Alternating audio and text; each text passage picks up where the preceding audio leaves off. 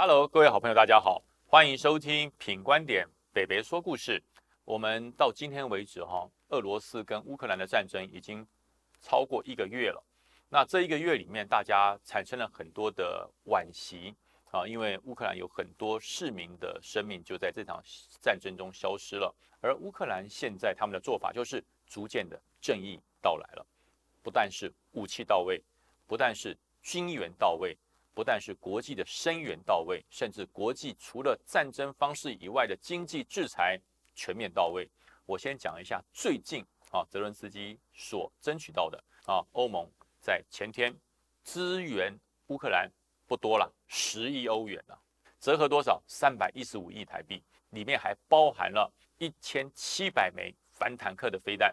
还包含了超过两千件以上的各项武器，所以说这是欧盟的支持。呃，连在英吉利海峡另外一边的英国首相强生也讲说，我我们也要支持乌克兰。英国要支持乌克兰两千五百万的英镑，大概多少钱呢？台币九点四五亿。连我们自己台湾，我们都已经捐款接近九亿台币了。这就是国际的正义逐渐到位。但是呢，重点是乌克兰他有本事等到正义。而这场战争到底要到什么时候才会结束呢？我今天早上看了一个报道，啊，这是呃《基辅日报》啊，《基辅日报》所公布的，普京可能会在五月九号来结束这场战争。为什么五月九号呢？因为五月九号是俄罗斯的胜利日。为什么胜利日？一九四五年的五月九号，纳粹宣布投降，俄罗斯战胜，就这样。所以他们认为这个胜利日，他们要在这一天结束战局，结束是完美的胜利。还是直接撤退啊？兵败如山倒。这边我来分析给大家听一下，俄罗斯在这三十天中，他们损失了多少的士兵？一万五千三百人。那我们再向前推，俄罗斯曾经在呃阿富汗打了十年，从一九七九年打到一九八九年，呃，当时叫苏联，还不叫俄罗斯。苏联他们的人员阵亡多少人？一万五千零五十一。对，没错，十年的损伤。还没有这一个月的损伤来得多，这表示什么呢？表示整个俄罗斯他们的管理、他们的军队的领导产生了很多的矛盾。那这些矛盾不是随便说说，而是从很多被乌克兰俘虏的俄罗斯士兵的口中所讲出来的。大家在前一段时间有一辆俄罗斯的战车，一个士兵开着战车去乌克兰阵地投降。大家一定注意到了吧？然后，呃，这一位呃士兵，他跟乌克兰的守军讲说，呃，因为这整辆战车只剩下我一个人了，我的车长跟我的射击手都落跑都不见，所以我一个人我不知道该怎么办。那我剩下的油料也不多了，我只有两个选择：第一个，我把战车也丢在路边，我也跑了；第二个就是我投降。因为我并不认为这是一场正义之战，这是报道所报道出来的内容。但是在推特，在很多很多的社群媒体上流传的这么一段，是这位士兵跟四周来呃给他热茶、给他热的蛋糕这些民众乌克兰民众所说出的真心话。这位士兵说出了一个非常惊天动地的内幕啊！我这才知道，原来。俄罗斯的士兵是这样被打败的，因为这个士兵说，我们在两三个月之前就在白俄罗斯边境在演习啊，在演习。当时我们不知道要入侵乌克兰，所以说当时演习的时候，把我们的所有的手机、通信器材全部都收缴了哈，因为要保密嘛。所以我们两三个月之内都没有跟家人联系，家人也不知道我们去哪里了。那但是呢，人嘛，我会想家，我会想跟家人联络啊。当时我们就偷偷跑过边境到乌克兰去。那那个时候没有发生战乱的时候，其实乌克兰的民众并不会排斥俄罗斯人。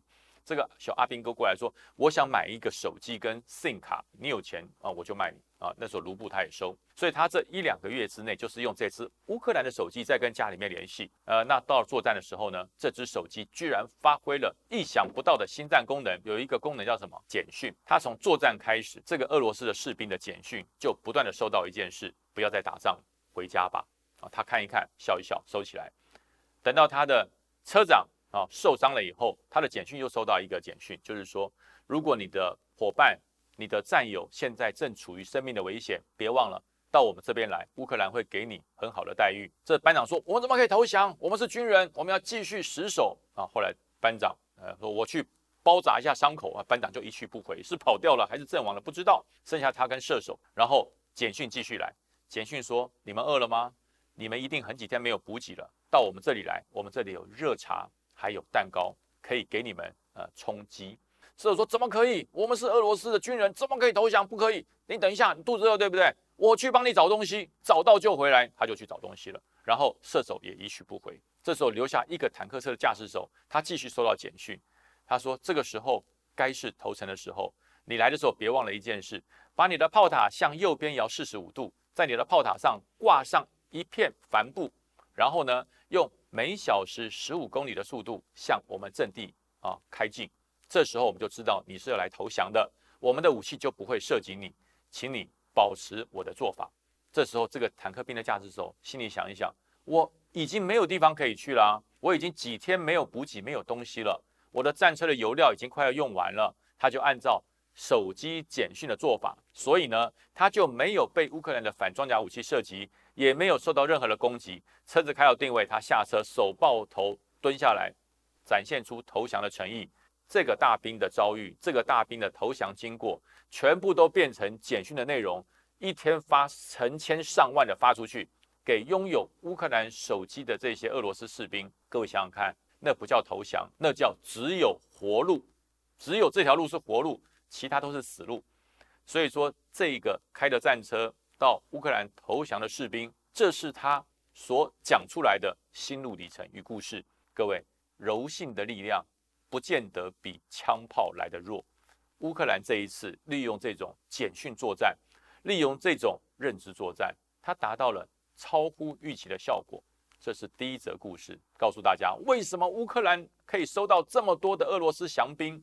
还有第二个更精彩的，我先要说哈，无论是俄罗斯的军人还是乌克兰的军人，只要你忠于国家、忠于军队，原则上你的军事行为我都是尊敬的。但是我讲到为什么俄罗斯的将军会有这么多的将领在这一次殉职呢？不寻常，已经超乎了一般的打算。有中将，有少将，啊，有海军，有陆军，有陆战队都有。我归结两个原因，第一个就是因为他们平时对于他们的士兵的做法是相当的严厉，甚至不人道。很多的俄罗斯的士兵，他不是自愿。当兵的他是义务役，他并不是热爱战争，他也不是想要攻击人家的，他想要的是保卫国家安全，可是却拿去了攻击别人，变成侵入乌克兰的工具。所以这些士兵不断的跟他的长官反映说：我们是不是要停止这个愚蠢的工作？我们是不是不要再进攻人家，再打人家？这是不对的。但是他的长官给他的命令是：听命令行事，不要怀疑。士兵的心中有怀疑，士兵的心中有矛盾的产生的时候，长官是用阶级，是用命令来压他。那当整个战争开始的时候，大家认为开第一枪的时候谁最危险？就是平时用威权、用阶级、用专制的方式来管制士兵的这些军官、这些将官是最危险的。所以我敢说，至少有两到三个是被自己的人给干掉的，还有三个是被呃乌克兰他们透过了精准的情报。这个情报包含什么？呃，我讲一个故事给大家听。有一个俄罗斯的将领，他在执行作战的时候啊，他不断的要跟他的通信兵要通信的联络，要向上级回报战况。但是进入了乌克兰境内之后，呃，所有的通信都被呃乌克兰给遮蔽了。所以他就把通信兵找来，快来，有什么东西可以通？我只要能够通到上级都可以。大家别忘了，很多俄罗斯的士兵身上都带有乌克兰的手机。所以呢，这个士兵就很天才的说：“好，长官，什么通法都可以的，不要管那么多，可以通就好了。再不通，战争结束就把你枪毙了。”这时候，小兵就把他自己的手机拿出来，然后直接接上 SIM 卡，然后就说：“长官，通了。”他就开始回报报告：“我是某某指挥官，现在准备。”对，这句话还没有讲完，他的讯号就被乌克兰的无人机锁定了，然后一个精准攻击，这位将军就这样子阵亡，就这样阵亡了啊！所以说，很多很多战时的时候。保密也好，所有士兵的领导统御也好，善待你的士兵，注意保密作为。上了战场以后，他们还觉得这些事情没什么了不起，这些事情不会影响到大作战，我只要能够继续向前进才是重点。所以呢，在于轻忽、玩忽，没有顾及到这些小细节，所以会造成了这次俄罗斯一个月阵亡的居然超过一万五千三百人，而且还在增加中，所以投降率最高，将领的阵亡率最高，他的所有武器的损坏率也最高。这就是这一次俄罗斯为什么迟迟没有办法结束这场战争。但是到最后，战争会如何结束？我觉得考验的两件事：第一个，泽伦斯基的坚持，他能够不坚持下去？啊，泽伦斯基还能坚持多久？我觉得这是战争能否坚持下去的一个重大的因素。第二个就是西方的国家，北约、美国，还有全世界热爱和平、自由、民主的所有的国家，还能够给乌克兰多少的资源，还能够给俄罗斯多少的军事以外的压力？我觉得这两个因素才是未来真正能够决定这场战争何时结束的关键因素。那至于后续的，战况发展，还有后续还有什么战争的小故事，大家锁定品观点，北北说故事，我再分享给大家听哦。今天就说到这边喽，我们下周再见，拜拜。